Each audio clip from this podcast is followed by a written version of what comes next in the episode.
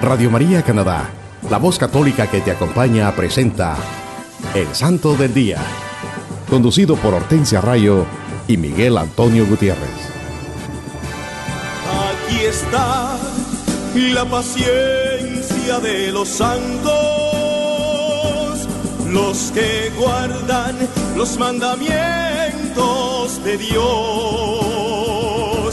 los que prefieren morir antes que negar su fe.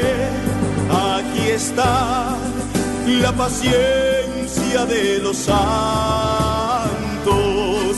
Aquí está la paciencia de los santos, los que guardan los mandamientos de Dios, los que prefieren morir antes que su fe. Aquí está la paciencia de los santos.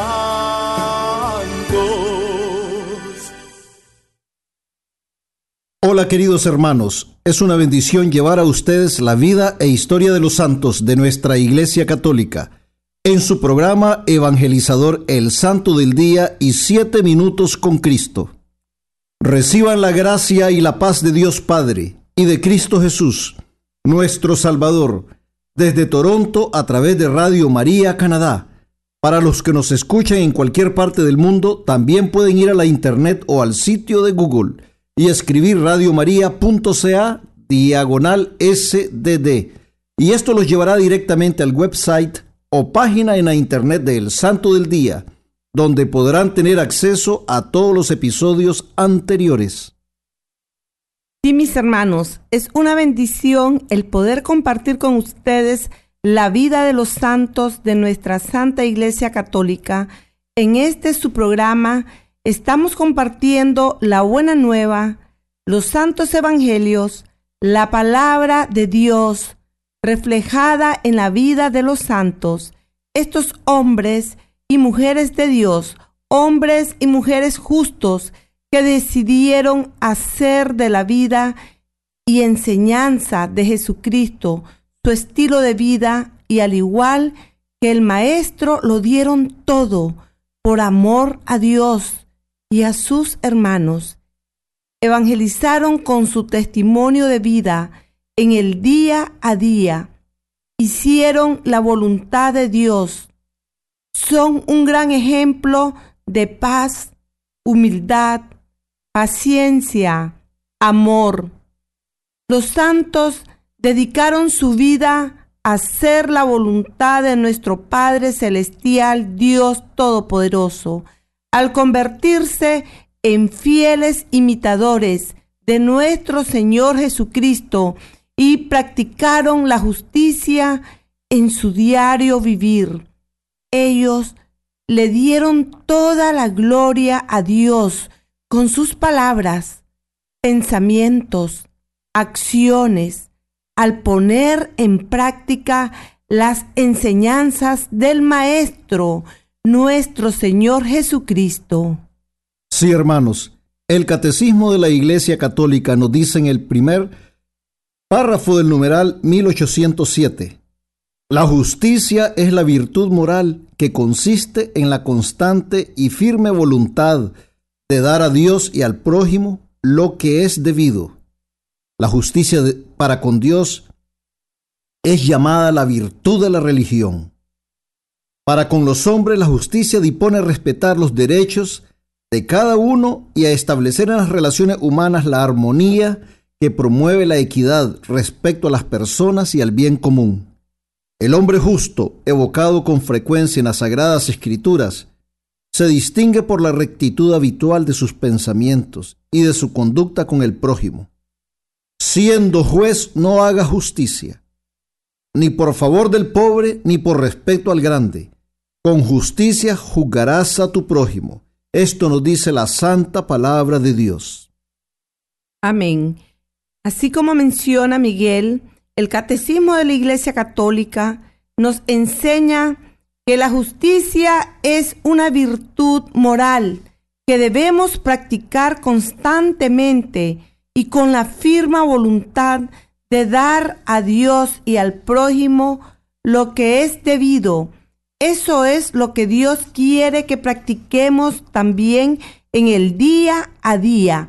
El verdadero gozo de nuestros corazones debe ser el cumplir con la voluntad de Dios, la vida y las enseñanzas de nuestro Señor Jesucristo, nuestro Redentor, nuestro Padre, caminando con nosotros aquí día a día. Deben ser la luz que nos guíe en este caminar. En este día, hermanos, estamos Hortensia, su servidora, y mi esposo Miguel. Y recuerden que también tendremos la habitual sesión de los siete minutos con Cristo para que nos pongamos en actitud de oración, pidiendo al Santo Espíritu de Dios que nos guíe y fortalezca y podamos reflexionar en este mensaje iluminados por la luz de Cristo Jesús y su santa palabra. Hermanos, como se lo mencionamos al comienzo, les tenemos un programa lleno de bendiciones que nos ayudará a enriquecer y fortalecer nuestra fe católica. Hoy les hablaremos de los amigos de Jesucristo, esos hombres y mujeres santos que decidieron hacer de la vida y enseñanzas del Maestro su estilo de vida y que celebramos esta semana. En esta semana celebramos a Santos Carlos Loanga y compañeros. San Francisco Caraciolo, San Bonifacio, San Norberto, San Roberto de New Minster, San Medardo y San Efrén.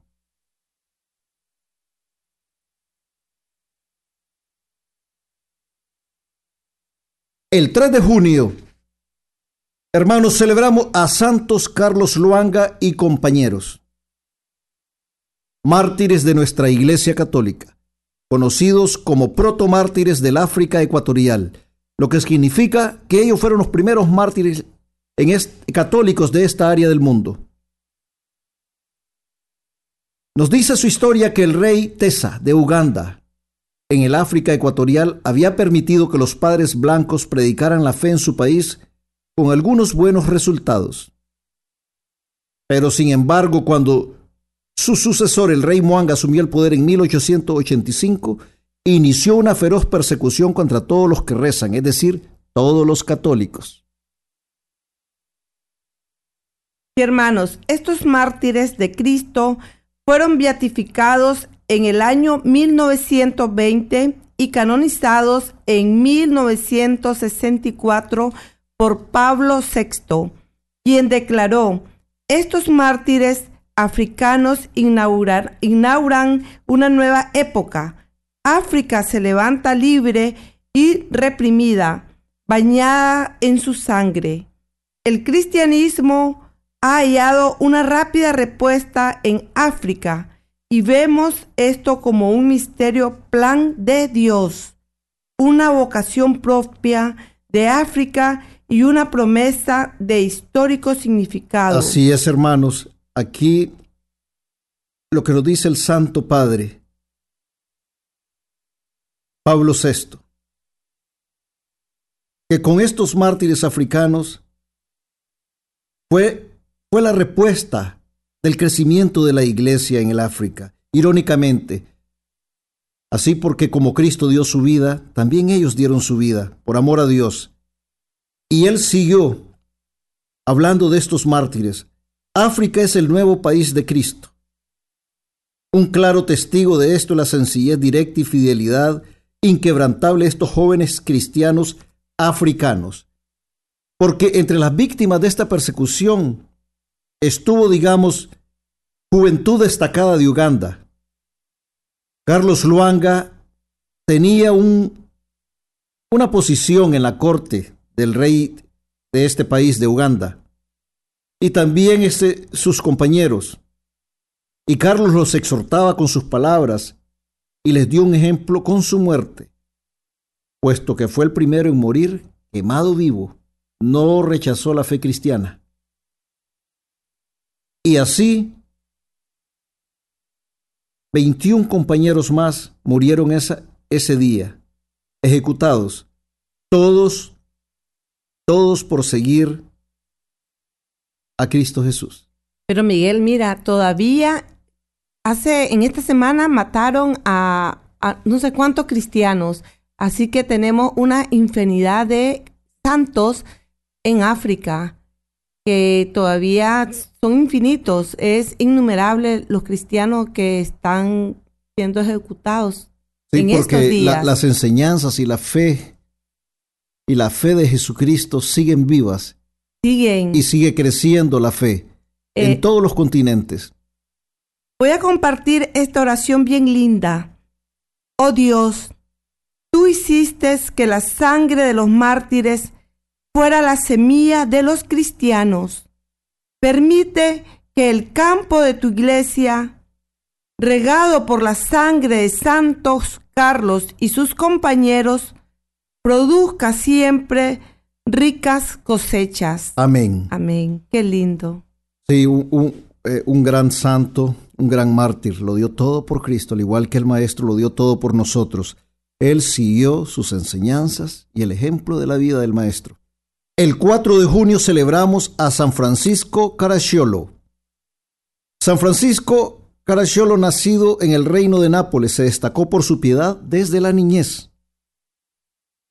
En su juventud, él determinó consagrarse a sí mismo a Dios y entró en el sacerdocio en Nápoles, donde comenzó a ejercer su celo, especialmente ayudando a los condenados a muerte. Por disposición providencial se unió a Juan Agustino Adorno y Fabricio Caracciolo para fundar la Orden de los Clérigos Regulares Menores. Hasta el momento de su profesión había tenido el nombre de Ascanio, que entonces cambió a Francisco en honor de San Francisco de Asís. Dos años más tarde, al morir, Adornó se convirtió en superior de la orden. Con el propósito de extender su orden, viajó tres veces a España, vestido de peregrino y pidiendo pan en el camino. Él fundó muchas casas en España, ayudados por los reyes de ese entonces. Y tan grande era la caridad de este santo que al regresar a Roma fue a habitar un hospicio para los pobres y se asoció con un leproso. Exhaló su último suspiro en Agnone, en la casa de los padres oratorianos, el 4 de junio de 1608. Un gran santo, San Francisco Caracciolo, dedicó su vida a ayudar a los pobres, dedicó su vida a ayudar a todos aquellos más necesitados. Exhaló su último suspiro en Agnone, en la casa de los padres. Eh, tiene una oración muy linda. Oh Dios, tú adornaste a San Francisco, el fundador de una nueva orden, con el celo por la oración y el amor por la penitencia. Ayuda a tus siervos a progresar tanto imitándolo como orando y que, dominando sus cuerpos, puedan ser dignos de alcanzar la gloria celestial. Amén. El junio, en junio 5 celebramos a San Bonifacio, obispo y mártir, apóstol de Alemania. Él fue bautizado con el nombre de Winfrido. Nació alrededor del año 680 en Devonshire, Inglaterra. Desde, desde, sus 13 años de edad se educó en el monasterio benedictino de Exeter, donde más tarde se hizo monje. Después de un tiempo, el abad lo nombró como maestro y teniendo 30 años fue ordenado al sacerdocio. Con el permiso de su abad fue a Frisia en el año 716 a predicar a los idólatras. Su primer intento no tuvo éxito y se vio obligado a regresar a Inglaterra, donde fue elegido como abad de su monasterio, dignidad a la que pronto renunció. En 719 fue a Roma y, y se presentó ante el Papa Gregorio II suplicando, suplicándole la autoridad para predicar a los idólatras. El Papa, que había visto las cartas de su obispo, le concedió amplios poderes para predicar la fe a los paganos en Alemania. En el año, en el año 745, el santo eligió Mainz como su sede de episcopal.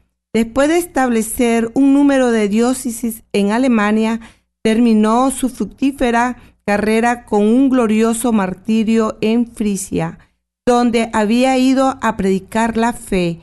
Su muerte ocurrió el 5 de junio de 754.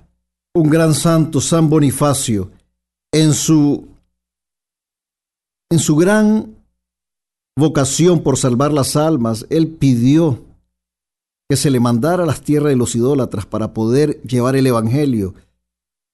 Y allí fue muerto por predicar el Evangelio, por seguir a Cristo, por querer salvar armas, un gran santo, San Bonifacio, obispo y mártir que recordamos, junio 5.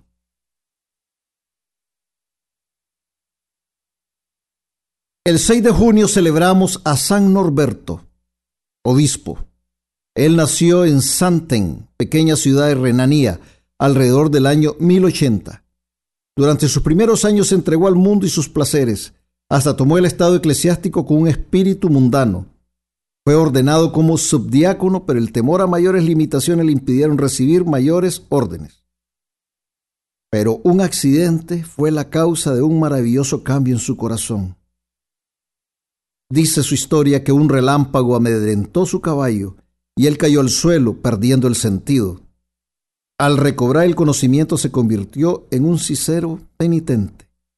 Abandonó la corte y se retiró a Santen otra vez, donde comenzó una vida retirada y de penitencia.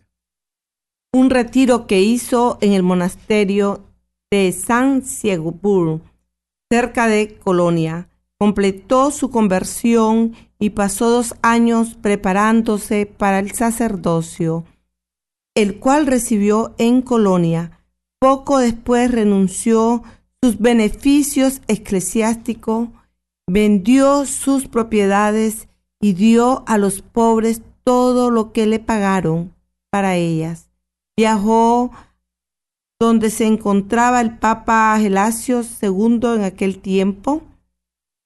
Se dedicó a la predicación iterante y finalmente se estableció en Premontre, donde fundó una nueva orden llamada premonstratense, que llegó a ser muy numerosa, aún durante la vida de su santo fundador.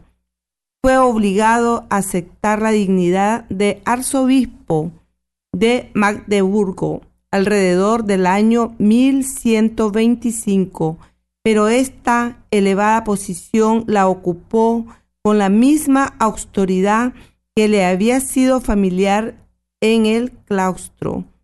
Su celo, dicen, logró una gran reforma en su diócesis, aunque como otros santos se hizo enemigo de aquellos que él reprochaba la forma en que vivían. Junto con San Bernardo trabajó mucho por suprimir los desórdenes causados por el cisma del antipapa Anacleto. Al regresar de un viaje a Roma con el emperador Lotario se enfermó y después de padecer durante cuatro meses, murió el 6 de junio de 1134 y fue canonizado en 1582 por el Papa Gregorio XIII, un santo que nos ha dejado un ejemplo de gran humildad, un ejemplo de perseverancia, de entrega a los pobres, y un gran defensor de nuestra fe y doctrina católica, un gran santo, San Norberto Obispo. El 7 de junio celebramos a San Roberto de Newminster. Nació en Gargrave, Inglaterra, a principios del siglo XII. Estudió en la Universidad de París y fue ordenado sacerdote y sirvió como cura párroco en Gargrave. Más tarde se unió a los benedictinos en Whitby y después a los cistercianos en Fountains. En 1138 fundó la abadía de Newminster en Morpeth, Northumberland, que se convirtió en un lugar de peregrinaje, un santo que vivió su vida muy, muy, muy activa, muy ocupada. Fundó varios monasterios y también, y también dio un gran ejemplo conduciendo sus, sus monjes a la santidad. Recitaba todo el salterio de 150 salmos diariamente y ayunaba siempre para mantener su penitencia. Imagínate, Miguel, 150 salmos diario. Y ayunaba constantemente, casi siempre. Este santo hombre, dicen, estuvo dotado con un poder especial sobre los malos espíritus y curó a muchos que estaban poseídos. A veces se le representa como manteniendo al diablo en cadenas y demandándolo, portando un crucifijo en alto. San Roberto fue un amigo cercano del sencillo ermitaño Goderico y lo visitaba con frecuencia en su solitaria ermita en Finchel, donde conversaban sobre los misterios celestiales. En el momento de la muerte de Roberto el 7 de junio de 1159, su amigo vio su alma ascender al cielo como una esfera de fuego. Un, milagro, se, podría decir una bendición para San Roberto de Newminster, un santo que estuvo toda su vida ocupado ayudando en la santidad a sus compañeros monjes, y un santo de mucha oración, de mucha penitencia y mucho ayuno. Además tenía poderes sobrenaturales para dominar los malos espíritus. Muy fuertes, ¿ah? Sí, un, hombre de mucha oración. Es el primer santo que escucho cómo lo... Y era amigo de otro gran santo, Godorico. El 8 de junio estamos celebrando a San Medardo. San Medardo nació en Salenci, en la Picardía, alrededor del año 457. Bajo el cuidado de sus piadosos padres, adelantó rápidamente en la virtud, mostrando en particular una gran caridad hacia los pobres Teniendo 33 años de edad, se ordenó como sacerdote y se convirtió en un brillante adorno de ese santo estado, predicando al mundo tanto con su palabra como su ejemplo. Fue eh, consagrado por San Remigio, que dice que había bautizado el rey Clodoveo en 496.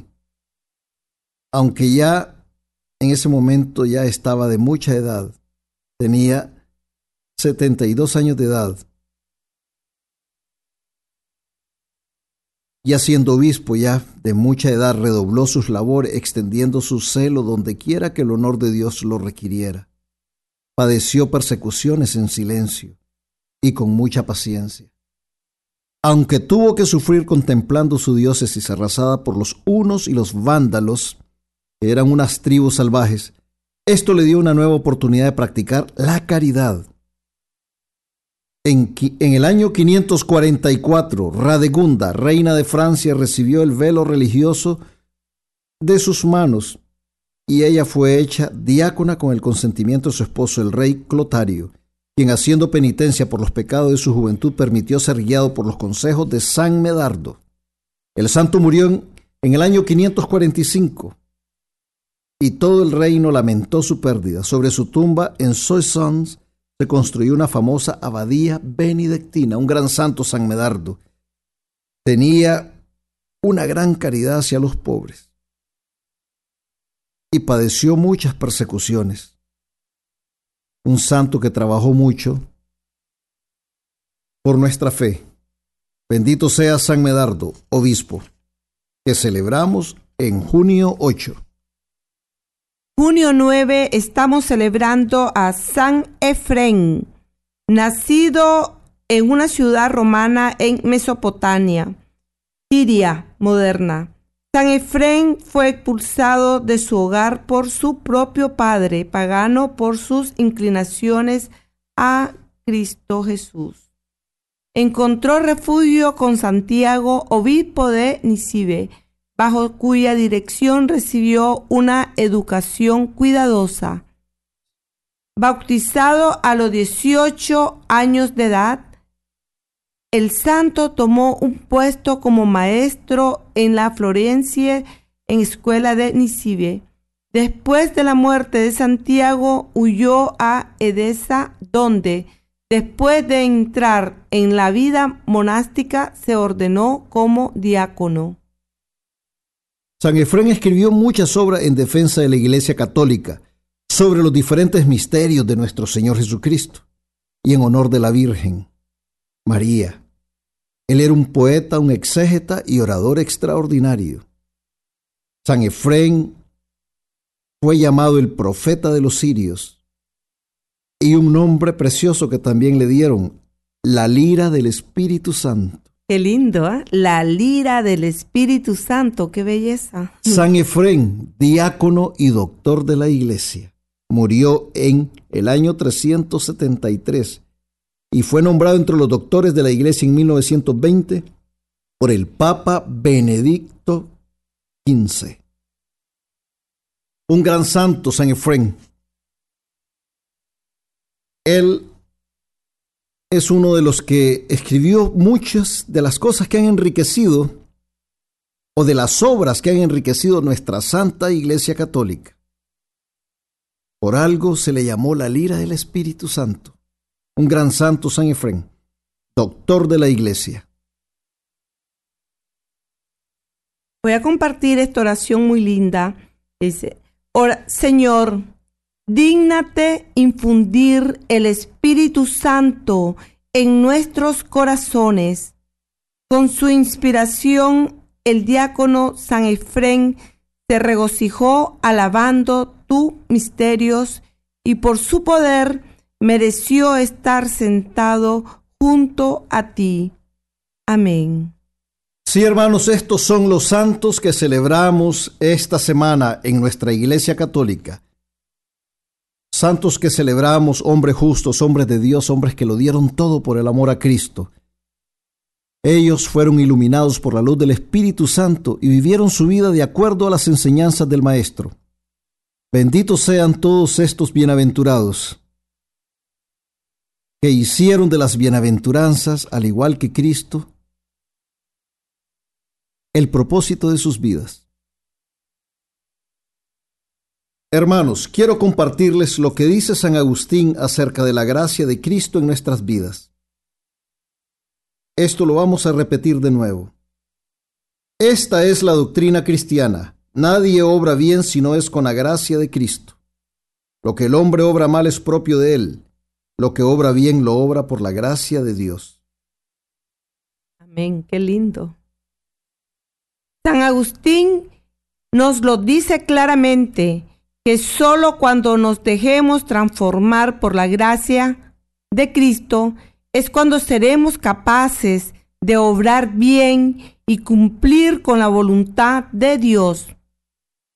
Si no le permitimos al Santo Espíritu de Dios que nos guíe, si no abrimos nuestros corazón a su gracia transformadora, nunca podremos obrar bien Nunca alcanzaremos a vivir en amistad con Dios, a cumplir con la misión para que fuimos creados a imagen y semejanza de Dios nuestro Creador, nuestro Padre, a vivir en comunión con Él y nuestros hermanos. Hermanos, siempre recordemos que no hay santos sin pasado, ni pecadores sin futuro. Y por ahora vamos a escuchar un bello canto y enseguida regresamos con más de su programa El Santo, el Día y Siete Minutos con Cristo.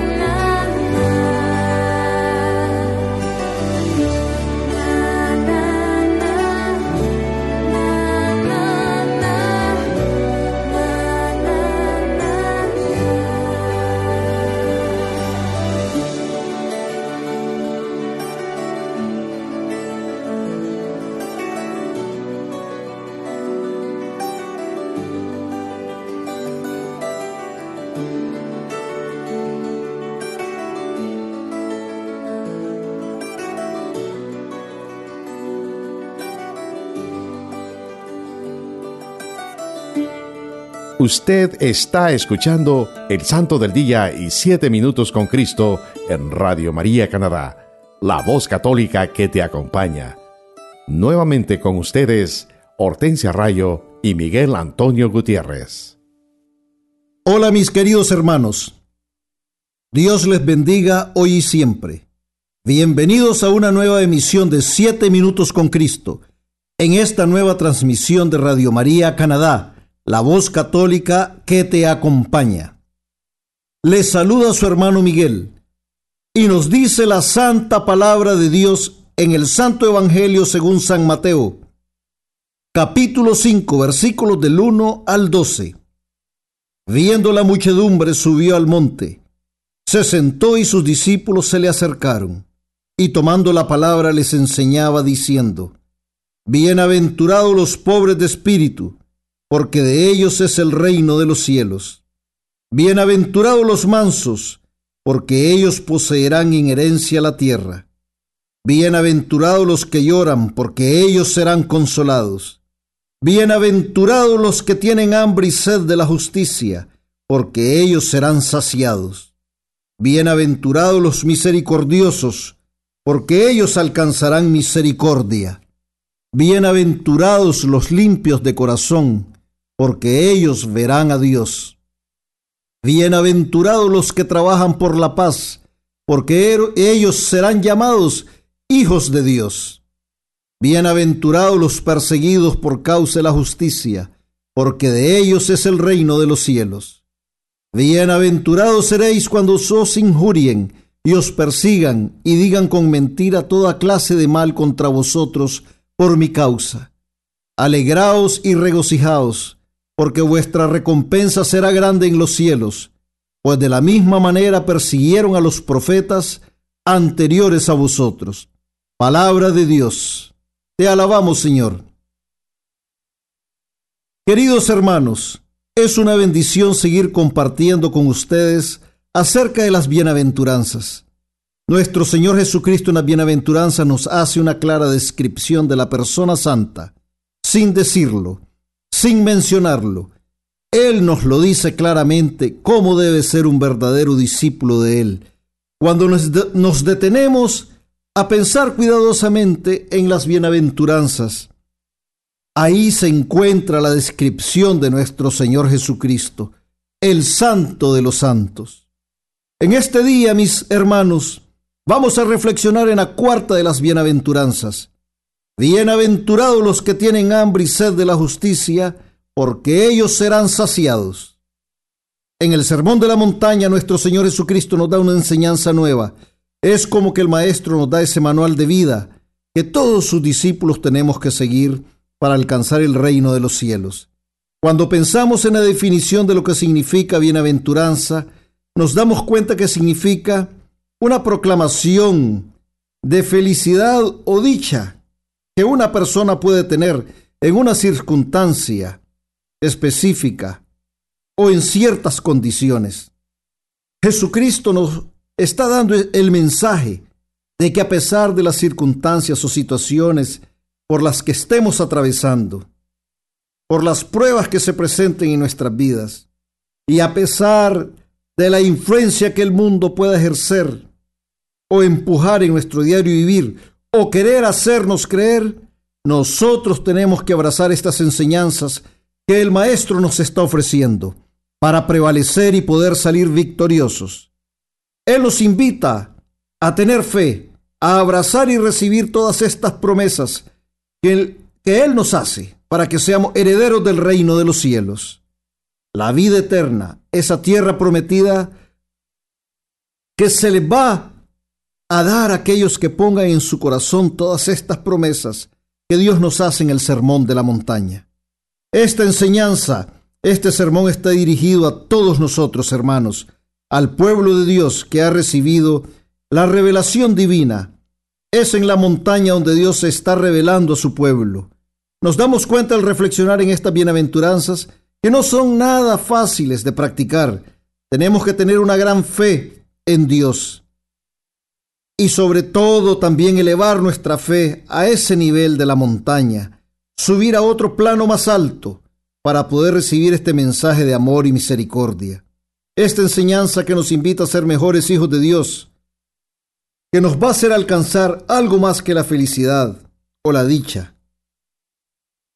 Estas bienaventuranzas nos van a llevar a sentir un gran gozo en nuestros corazones al saber que nuestro Señor Jesucristo nos está invitando a ser como Él, a vivir nuestra existencia de acuerdo a estas enseñanzas, que en realidad son una descripción de Él mismo. En las bienaventuranzas, Jesucristo nos invita a asemejarnos a Él, a seguir ese camino que nos lleve a la santidad. Él es el más santo y quiere que nosotros también seamos santos, que nos dejemos guiar por sus enseñanzas y así poder descubrir la misión, la vocación que Él tiene destinada para nosotros como hijos de Dios. Y nos dice la santa palabra de Dios en esta cuarta bienaventuranza, lo voy a repetir hermanos, bienaventurados los que tienen hambre y sed de la justicia, porque ellos serán saciados. Sí, hermanos, nuestro Señor Jesucristo nos da otra gran enseñanza en esta bienaventuranza. La justicia es la santidad, la fidelidad y el vivir el cumplimiento de los mandamientos de Dios. El concepto de lo que es justicia es dar a cada cual lo que le pertenece equitativamente. Cuando Jesucristo dice bienaventurados los que tienen hambre y sed de la justicia, se refiere a aquellos que claman por una justicia divina, la verdadera justicia, la que viene del Creador, no lo que nosotros aquí en el mundo muchas veces consideramos lo que es justicia. Sí, hermanos, la verdadera justicia viene de Dios. La justicia divina se consigue, hermanos, imitando la vida y las enseñanzas de nuestro Señor Jesucristo y cumpliendo siempre la voluntad de la palabra de Dios, al igual que lo hizo el Maestro. En este sentido, una persona que alcanza la justicia espiritual obra con bondad, vive en la verdad y la luz y también practica la mansedumbre. Cuando nuestras vidas están iluminadas y guiadas por el Espíritu Santo, en nuestros corazones no existirá la envidia, el egoísmo, el odio, la condena, el rencor y todos aquellos males que nos alejan de Dios. Y se abre la ruta que conduce a recibir la gracia santificante, transformadora, que solo Dios puede darnos. Es decir, bienaventurados los que tienen hambre y sed de la justicia, porque ellos serán saciados, como lo dice el Maestro en esta cuarta bienaventuranza. Los hambrientos y sedientos encuentran aplacar su gran necesidad de justicia en el amor y limitación de Jesucristo, ya que como él, como él, que es hijo de Dios, posee todos los elementos para saciar las necesidades de nuestro corazón, solo en él podremos tener paz, luz y consuelo para nuestras vidas. Nuestro Señor Jesucristo es la solución a nuestras dudas, temores, incertidumbres, debilidades, ansiedades, Solo el Maestro puede llenar nuestras vidas de aquello que calmará esa sed y hambre que tengamos. Él es la fuente de agua viva y el alimento que necesitamos para ser vencedores, para ser victoriosos, así como Él en la cruz venció a la muerte y al pecado. Bienaventurados los que tienen hambre y sed de justicia, hermanos, porque ellos serán saciados con el gozo y la dicha de obtener la paz espiritual, con el perdón de sus pecados. Y podemos recibir la vida eterna que solo Dios nos da. Por eso el Criador de los cielos y la tierra envió a su Hijo nuestro Señor Jesucristo, para que nuestros pecados fuesen perdonados, para nuestra redención y la salvación eterna. Jesús es el camino, la verdad y la vida. Él lo dijo en el Santo Evangelio según San Juan capítulo 14, versículos 6 y 7. Le dice Jesús, yo soy el camino, la verdad y la vida. Nadie va al Padre sino por mí. Si me conocéis a mí, conoceréis también a mi Padre. Desde ahora lo conocéis y lo habéis visto. Palabra de Dios. Te alabamos, Señor. Es cuando seguimos los pasos de nuestro Señor Jesucristo que llegaremos al Padre Celestial, al Padre de la Gloria a Dios. Hermanos, reflexionemos que nuestro Señor Jesucristo en esta bienaventuranza no se refiere a cualquier hambre y cualquier sed. Es hambre y sed de justicia. Es la hambre y sed de hacer la voluntad del Padre. Ni se trata de cualquier justicia, sino de la justicia de los hijos. La misma justicia que su Hijo Jesús le enseña a practicar a sus discípulos, nos enseña a practicar. En las bienaventuranzas y en el sermón del monte, la justicia de que nos habla Jesús es la justicia que excede a la de los escribas y fariseos. Dice el Señor en Mateo capítulo 5 versículo 20, si vuestra justicia no es mayor que la de los escribas y fariseos, no entraréis al reino de los cielos. Palabra de Dios. Te alabamos, Señor. Acerca de esta justicia, refiriéndose a ella como la justicia del reino de Dios, enseña también nuestro Señor Jesucristo en estas bienaventuranzas y contrasta dos hambres y dos necesidades, una material y otra espiritual, hambre del amor de Dios. No andéis pues preocupados diciendo, ¿qué vamos a comer? ¿Qué vamos a beber? que por todas esas cosas se afanan los paganos. Y ya sabe vuestro Padre Celestial que tenéis necesidad de todo eso. Buscad el reino de Dios y su justicia, y todas esas cosas se os darán por añadidura. Nos dice el Señor en el Evangelio de San Mateo, capítulo 6, versículo 33. Sí, hermanos, recordemos que solo nuestro Señor Jesucristo puede calmar la sed de amor, de justicia, él es el agua viva que quita nuestra sed para siempre. Él es el alimento de vida. Hermanos, reflexionemos en esta enseñanza que nuestro Señor Jesucristo nos da en la cuarta bienaventuranza. Y roguemos a la Madre de Dios, la Santísima Virgen María, nuestra Madre, que con su poderosa intercesión nos ayude a ser cada día mansos y humildes, que tengamos esa sed, esa hambre de la justicia, así como nuestro Señor Jesucristo lo hizo también, para que podamos ser merecedores de esta promesa que Él nos hace y podamos cumplir la voluntad de Dios, siempre guiados y fortalecidos por el Espíritu Santo. Y nunca, nunca olvidemos que amar a nuestros hermanos tal y como son y sin condiciones es ser amigos de Jesucristo. Gracias por acompañarnos y recuerden seguir en sintonía de todos los programas de nuestra emisora Radio María Canadá, la voz católica que te acompaña. Hasta la próxima, mis hermanos. Que Dios les bendiga siempre